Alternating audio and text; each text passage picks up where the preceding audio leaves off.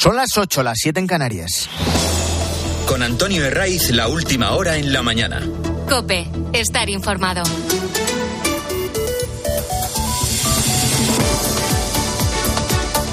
Muy buenos días, desde las 6 te venimos acompañando en la mañana del fin de semana de Cope. Es 10 de febrero, es sábado. Y la banda sonora de este día en la costa de Cádiz, en la de Galicia, en el Cantábrico y en buena parte del Mediterráneo va a seguir siendo esta.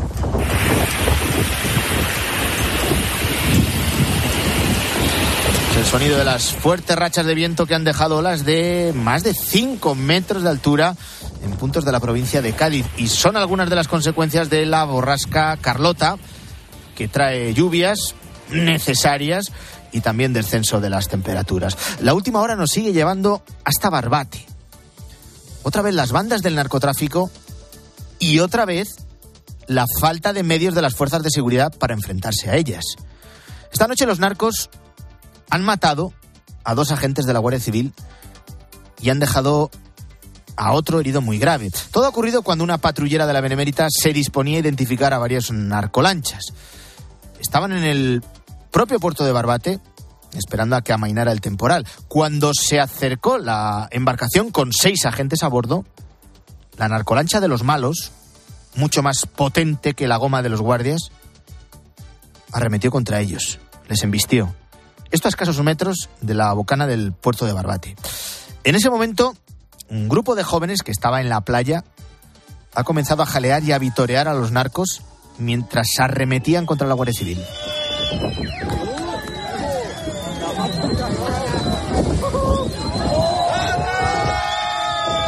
Es el sonido de uno de los vídeos que ha facilitado la Asociación Unificada de la Guardia Civil. Esto también lo hemos visto más veces y no deja de provocar repugnancia. No sabemos si esos jóvenes que jaleaban y se reían cuando veían a la narcolancha arremeter con violencia contra la patrullera forman parte de la mafia de la droga. O, esperaban el cargamento o, o qué. Lo que demuestra es lo desprotegidos que están los agentes. No solo luchan en clara desigualdad de condiciones con los narcos, sino que lo hacen dentro de un ambiente eh, completamente hostil hacia ellos. El resultado es trágico.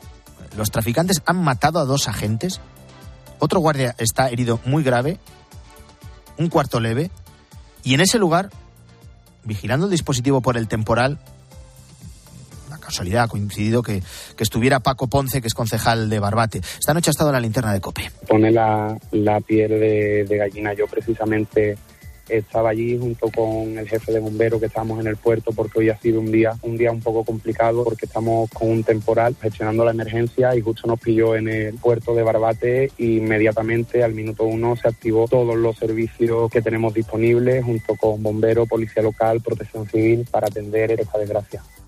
¿Quiénes son los dos guardias que han matado los narcos? Uno se llamaba Miguel Ángel, tenía 39 años, era natural de San Fernando, casado y con una hija. Los narcos dejan una viuda y una huérfana. El otro se llama, se llamaba David. Tenía 43 años, había nacido en Barcelona. También estaba casado y con dos hijos. Dejan, por tanto, otra viuda más y otros dos huérfanos más, los narcos. Esta es la situación y esta es la última hora desde Barbate, que nos mantiene con la atención puesta en el estado de salud del guardia civil herido grave. Dentro de la dentro del cuerpo hay rabia. Hay indignación. Llevan años denunciando que las plantillas en esta zona de Cádiz y en la próxima comarca del campo de Gibraltar están completamente desprotegidas. A su lucha permanente y diaria contra las mafias de la droga eh, se añade el trabajo contra la inmigración irregular. Exigen más y mejores medios. Y la prueba es que un porcentaje muy amplio de las plantillas, en cuanto tiene oportunidad, se marcha. Del campo de Gibraltar, de Barbate, de Sanlúcar de Barrameda. En este caso, mm, la asociación Jucil, o vamos a intentar hablar con uno de sus portavoces, eh, denuncian que los agentes iban en una embarcación inadecuada. Está claro que de una potencia y de unas dimensiones mucho menores que la que utilizaban los narcos, la que prácticamente les ha pasado literalmente por encima. Y esta tragedia ocurría apenas unas horas después de la visita del ministro del Interior al campo de Gibraltar. Ha estado en Algeciras este mismo viernes. Y allí, Marlasca, Fernando Grande Marlasca, presumía del éxito del plan contra el narcotráfico desarrollado en la zona desde que Pedro Sánchez está en Moncloa. La ejecución del plan especial de seguridad para el campo de Gibraltar es una historia, yo creo que podemos decirlo, de éxito policial. Éxito y a las pocas horas dos guardias civiles morían, les mataban en un operativo contra los narcos. Papelón del ministro. Jucil pide su dimisión. El conjunto de las asociaciones de la Guardia Civil aquí son unánimes, lo que han dicho. Recuerdan que llevan años denunciando que las mafias de la droga cada vez son más violentas contra los agentes y que no disponen de los medios necesarios. Y no solo en el campo de Gibraltar, no solo en, en Algeciras, en la línea, porque sí que es verdad que esa presión en estos dos puntos lo que ha hecho es ampliar el radio de las mafias hasta Barbate e incluso hasta Sanlúcar de Barrameda, en la desembocadura del río Guadalquivir. A ver qué dice hoy Marlasca, que se desplaza hasta la zona. Por lo demás, hoy tenemos el quinto día de protestas de los agricultores. Esta semana hemos visto tractores en la mismísima diagonal de Barcelona, en la Gran Vía de Logroño, en la Avenida de Salamanca de Valladolid, en la Plaza de la Paz de Pamplona, en fin. En el estadio de Samamés, en Bilbao, aparcados en la céntrica calle de Oviedo, en Zaragoza, en Toledo. Así podíamos seguir con, con otras capitales de España. Y hoy la pregunta es muy directa. ¿Hasta dónde están dispuestos a llegar los agricultores con sus protestas? ¿Y hasta dónde les va a dejar el Ministerio del Interior? Es decir, el gobierno de Pedro Sánchez. Tienen la mirada puesta en dos puntos. Uno de ellos es Madrid Capital y otro de ellos es Valladolid, donde esta noche se celebra la gala de los premios Goya del cine español. Hay algunos que han deslizado su intención de irse hasta la sede que el Partido Socialista tiene en la calle Fará de Madrid. No están amparados por las grandes organizaciones agrarias, ni por Asaja, ni por COAG, ni por UPA. Son protestas que, como las que hemos visto esta semana, se convocan a través de los grupos de WhatsApp de los agricultores. Ya digo que algunos de ellos han deslizado que su objetivo es Ferrat. El ministro de Interior ha sido claro, la Guardia Civil y la Policía Nacional no les va a dejar entrar. Una manifestación o una concentración no comunicada, evidentemente, eh, tiene una respuesta en términos de Estado de Derecho y en términos de legalidad. Eh, Los agricultores tienen que medir muy mucho sus acciones para que el gobierno no les gane el relato. De momento lo que está haciendo Marlasca es insistir en la respuesta de los operativos para intentar disuadir las intenciones de los agricultores. En cuatro días, casi 8.000 personas identificadas, más de 3.000 denuncias administrativas y 20 detenidos. Esto va a ser prácticamente un parte diario, porque viendo que lo de acusarles de ultraderechistas, viendo que lo de ironizar con lo de la fachosfera no tiene ningún efecto, ahora, para tratar de controlar la situación, pues todo pasa por amedrentar a los agricultores con esos datos. No parece que lo mejor para los agricultores sea ir hoy a Ferraz. No. Tienen muchas fórmulas para protestar. Pero acudir a la sede del principal partido del gobierno, que no tiene ningún efecto, por otro lado, más allá de toparse con un muro policial considerable, solo va a alimentar el victimismo de Moncloa. Ese victimismo que, por otro lado, nos tienen tan acostumbrados. Eh, por lo demás, esta semana sí que ha servido de algo. Primero para que se escuchen problemas que realmente interesan a la gente. Y no solo hablar de la amnistía. Y de un delincuente al que hay que perdonar sus delitos tras huir a Waterloo en el maletero de un coche. En esto el gobierno se mueve como pez en el agua. En hablar de la amnistía, lo tiene controlado. Pero cuando ya se plantean problemas que nos afectan a todos y problemas reales que salpican a todos los ciudadanos, ahí le cuesta un poco más. Ahí no está tan acostumbrado. Y esta es una primera gran victoria de los agricultores, como Víctor de Calamocha. Otro día más aquí reivindicando lo nuestro y luchando por el sector. Pues hoy llevamos la idea de cortar todo el día y hasta no conseguir lo que, que lo que reivindicamos, no parar. Aquí hay que insistir en lo mismo que dijimos la semana pasada, una vez que comprobamos que se estaban organizando estas protestas en grupos de WhatsApp, al margen de las organizaciones agrarias.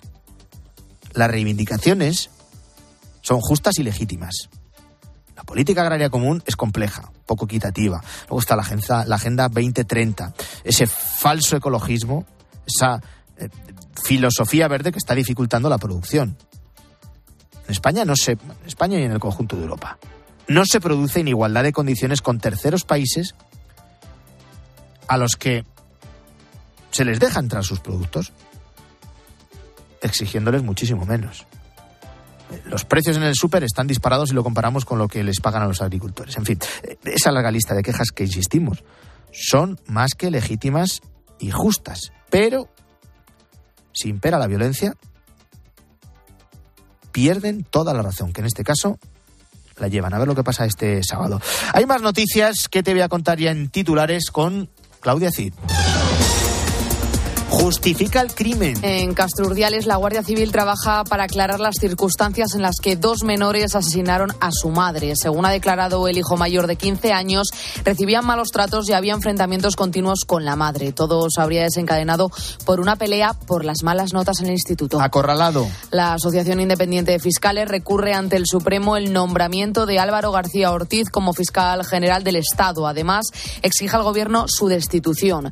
Movimientos que llegan tras la condena a García Ortiz por desviación de poder y su descarado apoyo a Pedro Sánchez. Euskobarómetro. De celebrarse hoy elecciones autonómicas en el País Vasco, el PNV y Bildu empatarían a 27 escaños. Así lo refleja el último sociómetro oficial encargado por el gobierno vasco, que deja en manos del PSE el Ejecutivo de Vitoria con 11 escaños. De momento no está fijada la fecha de estos comicios. Oriente Medio. El primer ministro israelí ordena al ejército prepararse para evacuar a civiles en el paso fronterizo de Rafah. Este punto de la franja es ahora mismo el refugio de más de un millón de personas, la mitad de la población de la franja de Gaza. Netanyahu desoye así la presión internacional para evitar una catástrofe. Real Madrid y Girona se juegan este sábado buena parte de la liga en el Santiago Bernabéu. Joseba Larrañaga, buenos días. Hola, ¿qué tal? Buenos días. La liga nos presenta uno de los grandes atractivos a estas alturas de la temporada. El partido que decide el liderato entre los dos primeros clasificados. Un partido que puede ser determinante sobre todo en caso de que gane el equipo local. Lo realmente llamativo es que la otra parte es un equipo por el que nadie hubiese apostado. En este caso no vale ni el recurso de yo ya lo dije. Esto no lo dijo nadie y todos estamos muy gratamente sorprendidos. Real Madrid y Girona decidirán esta tarde en el Bernabéu quién es el líder de la primera división. Si gana el Madrid puede ser el adiós definitivo de los blancos hacia el título y si gana el Girona será la consolidación de una candidatura que todavía nos obliga a frotarnos los ojos. La presencia del Girona es una noticia estupenda, habiendo dimitido todos aquellos que estaban llamados a ser competencia del Madrid y por lo tanto es el único que ha impedido que el Real Madrid se vaya y ha demostrado que con una plantilla modesta pero compensada, con un entrenador muy coherente y con una continuidad necesaria que no se suele producir en el mundo del fútbol, se pueden hacer grandes cosas. Pendientes de ello estarán los perseguidores y los equipos que quieren jugar la Champions. No vaya a ser que el Girona empiece a fallar. El Barça recibirá mañana al Granada para cerrar el domingo, sin olvidarnos del Sevilla Atlético de Madrid que le precede. Y como siempre, estos partidos y el resto de la jornada lo viviremos en tiempo de juego. Antonio de Ray. La mañana. Cope. Estar informado. España es el segundo país europeo en tasas de abandono escolar. Y lo que te suelen decir es que están desmotivados con lo que va a ser su futuro. Oye, que nos tiene que hacer el, la el receta Paufili, a mí se me va el, el este. Sí. sí, sí, hoy os voy a hacer fiambre de pavo asado, que es muy fácil porque no En Cope de 10 de la mañana a 2 de la tarde, los sábados y domingos, el mejor entretenimiento lo encuentras en fin de semana con Cristina López Slichting. Buenos días.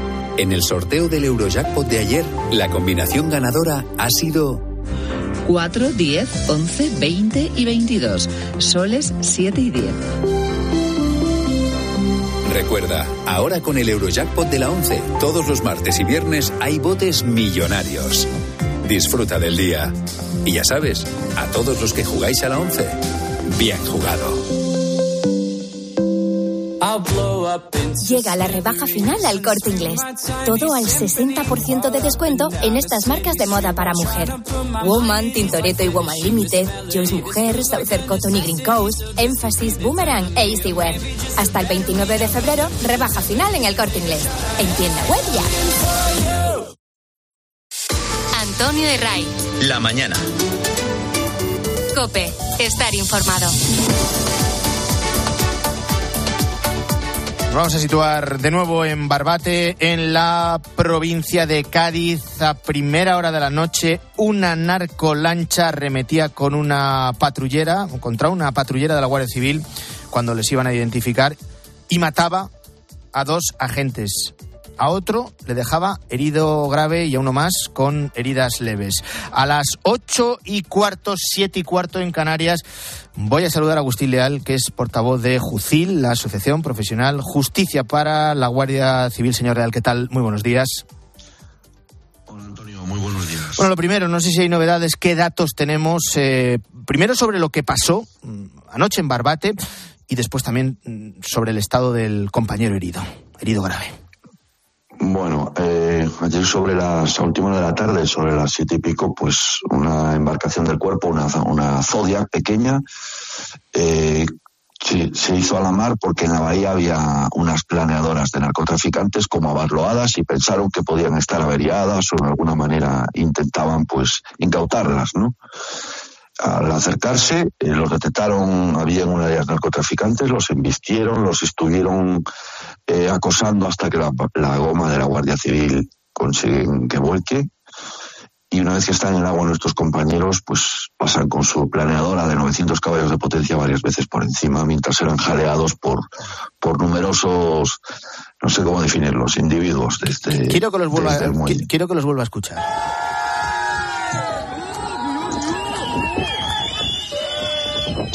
Sensación le provoca este sonido? Bueno, eso mm, de manera, de manera personal no lo voy a decir, pero de manera profesional es la pérdida total del principio de autoridad y parte de una sociedad en una parte de nuestro territorio, en demasiadas partes ya, que tiene un problema serio, una sociedad enferma y que denota la dejadez de una administración que tiene los datos, que viene siendo avisada por los profesionales, entre ellos Jucil, desde hace mucho tiempo de lo que está ocurriendo ahí. ¿Esto se veía venir? Lo que ha pasado Se esta ve tarde venir, noche en sí. Barbate. Claro, desde hace muchos años. Yo no sé si recordáis hace un par de años que la noticia era que embestían los coches patrulla de la Policía Nacional y de la Guardia Civil, aunque hubiera agentes dentro, ¿no? Con una violencia pues que, que no dábamos crédito. Lo hemos venido denunciando. En virtud del plan Cartella eh, de seguridad para Andalucía, se crea una unidad de la Guardia Civil que era el Oconsur, una unidad puntera muy especializada en la lucha contra el tráfico de drogas en todas sus escalas, desde el tráfico mismo hasta investigación por el blanqueo de capitales y incautación de bienes y todo eso. Esta unidad estaba arrasando, había conseguido frenar un poco el avance del narco. El año pasado el Ministerio del Interior, con Marlaska a la cabeza, pues sin saber por qué eh, cesa esa unidad, deja de funcionar, cuando era un ejemplo para toda Europa, era unidad de lo mejor que había en este sentido, y aparte de ahí el narco ya se dispara. Estamos viendo ya no solo el narcotráfico, sino que utilizan sus propias planeadoras de 100.000 euros y 900 caballos de potencia para trasladar inmigrantes desde el continente africano hasta España. Vemos cómo estas lanchas campan a sus anchas. La semana pasada las vimos en el Guadalquivir, que fallece un narco cuando embiste una patrullera de la Guardia Civil. En Sanlúcar de Barrameda, en la desembocadura del, es, del sí. río Guadalquivir. Eh, escuchándole, Sí. me- me- y probablemente también todos los oyentes de la mañana del fin de semana de COPE, llegó a la conclusión de que los agentes de la Guardia Civil en este caso no luchan en igualdad de condiciones contra los narcos. No, desde luego que no. Y es algo que venimos denunciando. Se está pidiendo medios, se está pidiendo personal, se está pidiendo una legislación acorde a, la gravedad de esta amenaza. Eh, ayer escuché declaraciones de la fiscal antidroga de Cádiz y eran, bueno, pues como las nuestras o, más duras si cabe, ¿no? Esto es un- una dejadez por parte de la administración. Eh, el plan de, de seguridad, la zona de especial singularidad para todo el campo de Gibraltar, que abarca seis provincias andaluzas, lleva prometiéndolo Marlaska, nos lo ha prometido en la cara en reuniones sucesivas que hemos tenido hasta dos veces, hace dos años, ni está ni se le espera. Ahora anunciará medidas, anunciará ir allí al funeral Eh, demagogia, demagogia, demagogia y más demagogia. Y la seguridad ciudadana sin atender. Los primeros que caen, los que están en primera línea, son los guardias civiles, los, nuestros compañeros de Policía Nacional, pero a por quién van los narcos es a por el pueblo español y a por sus hijos, que son los que, los que consumen estas sustancias. Ha citado al ministro de Interior, a Fernando Grande Marlasca, la coincidencia ha querido que el ministro estuviera muy cerca de Barbate, en el campo de Gibraltar, pues apenas unas horas antes, y decía esto. La ejecución del plan especial de seguridad para el campo de Gibraltar es una historia, yo creo que podemos decirlo, de éxito policial. Esta medalla que se colgaba el, el ministro, ¿venía a cuento o no venía a cuento? Por supuesto que no, como muchas otras y como muchas otras eh, mentiras que lleva desde que es ministro, ¿no? Eh, no sé, o cambiando de tercio, no sé si acordáis cuando salta la noticia de que eh, el Ministerio de Transportes está formando en, en patronaje de embarcaciones marítimas a los mozos de escuadra. Marlasca dijo que no era así, que no iba a haber una no iban a, a, pasar por encima de la Guardia Civil y las competencias de la Guardia Civil. Bueno, hoy vemos que los mozos de escuadra tienen embarcaciones y que está en la mar. Eh, eh, también cuando dice que el número de efectivos del cuerpo está al 95% de la plantilla, eso no se ajusta con los datos reales. Jusil estima que hay un déficit de 17.000 guardias civiles en toda España que se va a acrecentar muchísimo, muchísimo más en los próximos cuatro años porque pasan a la reserva a jubilación cuatro promociones de, de compañeros del cuerpo que entraron a mediados de los 90, que eran promociones muy grandes. Cuando la tasa de reposición de promociones de más de 5.000 agentes, la tasa de reposición actual es de 2.000 y poco, no vamos a llegar nunca a ese 95% de ni, ni, nuestros mejores sueños. Por eso le hablo de demagogia marlasca y así lo pide Jucil, tiene que dimitir, tiene que dimitir ya por vergüenza. Y si no dimite, el presidente Sánchez le tiene que cesar. Pero no es capaz de, luchar por la seguridad ciudadana, pelear junto con otros ministerios por los recursos del Estado, por, la financiación, para sacar esto adelante, para poner coto a todo este despropósito. Y en el norte de Marruecos tenemos miles de hectáreas de plantaciones de hachís, porque lo sabemos y lo saben ellos también, y ese hachís viene hacia Europa vía España y esto va a seguir pasando, salvo que apliquen medidas policiales, judiciales y sociales rotundas y rápidas. Le voy a pedir una última reflexión. Yo llevo diciendo desde primera hora de la mañana, precisando que eh, los dos guardias civiles no han muerto en Barbate, les han matado. Y, y, y dejan eh, eh, dos viudas, dos mujeres viudas y tres niños huérfanos. Miguel Ángel, de 39 años, estaba casado, tenía una hija. David, de 43, también estaba casado, tenía dos hijos. Formaban parte de dos unidades de, de élite de la Guardia Civil. Y, sí. y, y, estos datos que acabo de dar hacen aún la tragedia más grande. Bueno, eh, Miguel Ángel y David efectivamente no han muerto. Morir se muere pues en un accidente o por una enfermedad. Lo he visto en muchos medios. Me, me duele ver en los medios que ponen eh, dos guardias civiles han muerto. Mis compañeros han sido asesinados, salvajemente asesinados. Eh, lo digo porque hemos visto todos los vídeos. Yo creo que a día de hoy medio mundo ha visto los vídeos. Bueno. Y, pues hay, que, hay, que esa, hay, que dar esa reflexión, el pésame para la familia de los dos agentes a los que los narcos han matado y la pronta recuperación de, de, los heridos, especialmente de ese agente de la Guardia Civil cuyo estado es bastante más grave. Agustín Leal, portavoz de Jucil, le agradezco mucho que haya estado en directo en la mañana del fin de semana de COPE. Un fuerte abrazo. A ustedes, gracias Antonio, buenos días. Bueno, este es el panorama en el, la provincia de Cádiz, en Barbate. Guillermo Vila, buenos días de nuevo. Tremendo, Antonio, el testimonio de este guardia civil. No deja helados, no deja helados. Sí, eh, por lo demás, estamos en el quinto día de protestas en el campo, hoy con dos objetivos. Los agricultores quieren entrar en Madrid y quieren hacerse notar también en Valladolid, en la gala de los Goya. ¿Qué análisis leemos en los periódicos de hoy sábado? Bueno, pues empezamos, Antonio, por la viñeta de Puebla en ABC muy significativa. Sale un agricultor con rostro enfadado sosteniendo un cartel en el que puede leerse más melón y menos Puigdemont. Ignacio Camacho dice que el malestar es un fenómeno social con suficiente potencia para provocar un terremoto en la política europea. Y José Pérez advierte lo del campo va en serio y antes de morirse de hambre ellos, concluye, me temo, que vamos al resto. Hoy hay editoriales que profundizan en el descrédito del fiscal general del Estado tras el informe de una asociación de fiscales que pide su cese. Sí, a veces dice que la asociación que ha recurrido el nombramiento de Álvaro García Ortiz no es la mayoritaria, pero sí muy significativa y neutra ideológicamente. Dice a veces en su editorial que la Fiscalía no merece ser percibida como un cortijo politizado y viciado de amiguismo, despreciando la autonomía que le brinda la ley. Y concluye, García Ortiz empieza a sobrar. Por cierto que hablando de justicia, hoy es muy tajante. Isabel Díaz Ayuso en una entrevista en The Objective dice la presidenta de la Comunidad de Madrid que el PP no debe renovar el Poder Judicial en estas circunstancias. Parece evidente que el gobierno está extendiendo sus redes para que finalmente Carlas Puigdemont no sea juzgado por terrorismo. El problema es que ahora el Ejecutivo está bajo el foco de Bruselas. Sí, entre otras cosas por la visita a España esta semana de la conocida como Comisión de Venecia. Explica hoy la razón que la delegación europea ha conocido las denuncias sobre el impacto de la ley y los riesgos para el Estado de Derecho.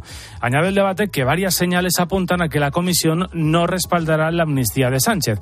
En el editorial, hoy el país recuerda que el Poder Legislativo no puede convertir la amnistía en la garantía absoluta de blindaje para nadie. Una amnistía que, según la razón, ha irrumpido como objeto sospechoso bajo el radar de la Unión Europea. Gracias, Guillermo. ¿Hasta dónde y hasta cuándo están dispuestas a llegar las gentes del campo? Esto lo cuenta a partir de ahora César Lumbreras en Agropopular. Que tengáis un feliz sábado. Antonio de Ray. La mañana. Escuchas Cope. Y recuerda, la mejor experiencia y el mejor sonido solo los encuentras en cope.es y en la aplicación móvil. Descárgatela. ¿Te has enterado del nuevo ofertón de Yastel? Ahora en Yastel te llevas un Smart TV de Xiaomi gratis. Sí, sí, como lo oyes, gratis. Con fibra de un giga y móvil. Pero date prisa, que se acaban. Solo esta semana. Llama ya al 1510 y estrena un Smart TV de Xiaomi gratis. Venga, llama ya al 1510. ¿Eres profesional de la construcción y la reforma? En Leroy Merlin te ayudamos a llevar a cabo cada reforma con éxito, haciendo tus compras más fáciles, con un equipo de expertos dispuestos a ayudarte en lo que necesites y más de 100 tiendas pro con horario ampliado desde las 7 de la mañana. Si eres profesional, únete al Club Pro y descubre muchas más ventajas. Leroy Merlin, ahora somos más pro. A todos los que sueñan despiertos, bienvenidos a los Cupra Days. Del 9 al 24 de febrero, ven a vivir tu sueño a tu instalación Cupra más cercana y llévate un Cupra Formentor o un Cupra León con condiciones exclusivas. Ahora con 5 años de garantía y mantenimiento. Unidades limitadas. Cupra Days. Algunos solo lo sueñan, otros lo viven. Más que 60 consigue un sexy 60% de descuento en tus nuevas gafas. Infórmate en soloptical.com. Soloptical, solo grandes ópticas. Che sorte ti vecchis, Ojalpe non tocó radiador, sai, chapa. Con el seguro de coche de línea directa no solo te ahorras una pasta, sino que además puedes escoger el taller que quieras aquí o en las Rías Baixas. Y si eliges taller colaborador, también tienes coche de sustitución garantizado y servicio de recogida y entrega. Cámbiate ahora y te bajamos el precio de tu seguro de coche, sí o sí. Ven directo a lineadirecta.com o llama al 917-700-700. El valor de ser directo. Consulta condiciones. Flor de primavera de encendidos calores. Amor. Digo colores. Desamor. Rupturas. Hasta nunca. Reconciliación. Será solo una tregua. Celebramos San Valentín por todo lo alto. No suspiréis con tanta fuerza que se vuelan las patatas. El día de los enamorados. Y los enamorados somos tú y yo. Y Cupido contrabandista. Hay un chico que me gusta. El domingo a las 3 menos cuarto de la tarde. Arriba los corazones. Viva el cine español. En 13. En Alquiler Seguro sabemos que cada cliente es único. Por eso estamos orgullosos de ser la primera empresa del sector en recibir la certificación AENOR de compromiso con las personas mayores. Horario preferente, más de 50 oficinas a tu disposición, gestores especializados y mucho más para que la edad no sea un obstáculo en tu alquiler. Alquiler Seguro, la revolución del alquiler. Sephora. Solo en Sephora celebra un San Valentín lleno de emociones. Tus fragancias favoritas y las marcas más exclusivas te están esperando. Además, 20% de descuento si te unes a nuestro programa de fidelidad. Visita nuestras tiendas o entra en sephora.es. Sephora. Una pareja, tres niños, 15 años de matrimonio. Él se encarga de las meriendas, ella las extraescolares. Y cada sábado, un plan en pareja. Hacer la compra. Serán víctimas de la implacable rutina. Podrán hacer una escapadita romántica de dos días. Porque tu historia de amor también es un amor de película. Celébrala. 17 de febrero. Sorteo de San Valentín de Lotería Nacional con 15 millones a un décimo. Loterías te recuerda que juegues con responsabilidad y solo si eres mayor de edad. Por la mañana en la radio. La última hora y el rigor de Carlos Herrera. Que las comunidades infrafinanciadas se pongan de acuerdo para reclamar conjuntamente una reparación económica, pues siempre tampoco es para que se extrañe nadie. ¿no? De lunes a viernes desde las 6 de la mañana, todo pasa en Herrera en Cope.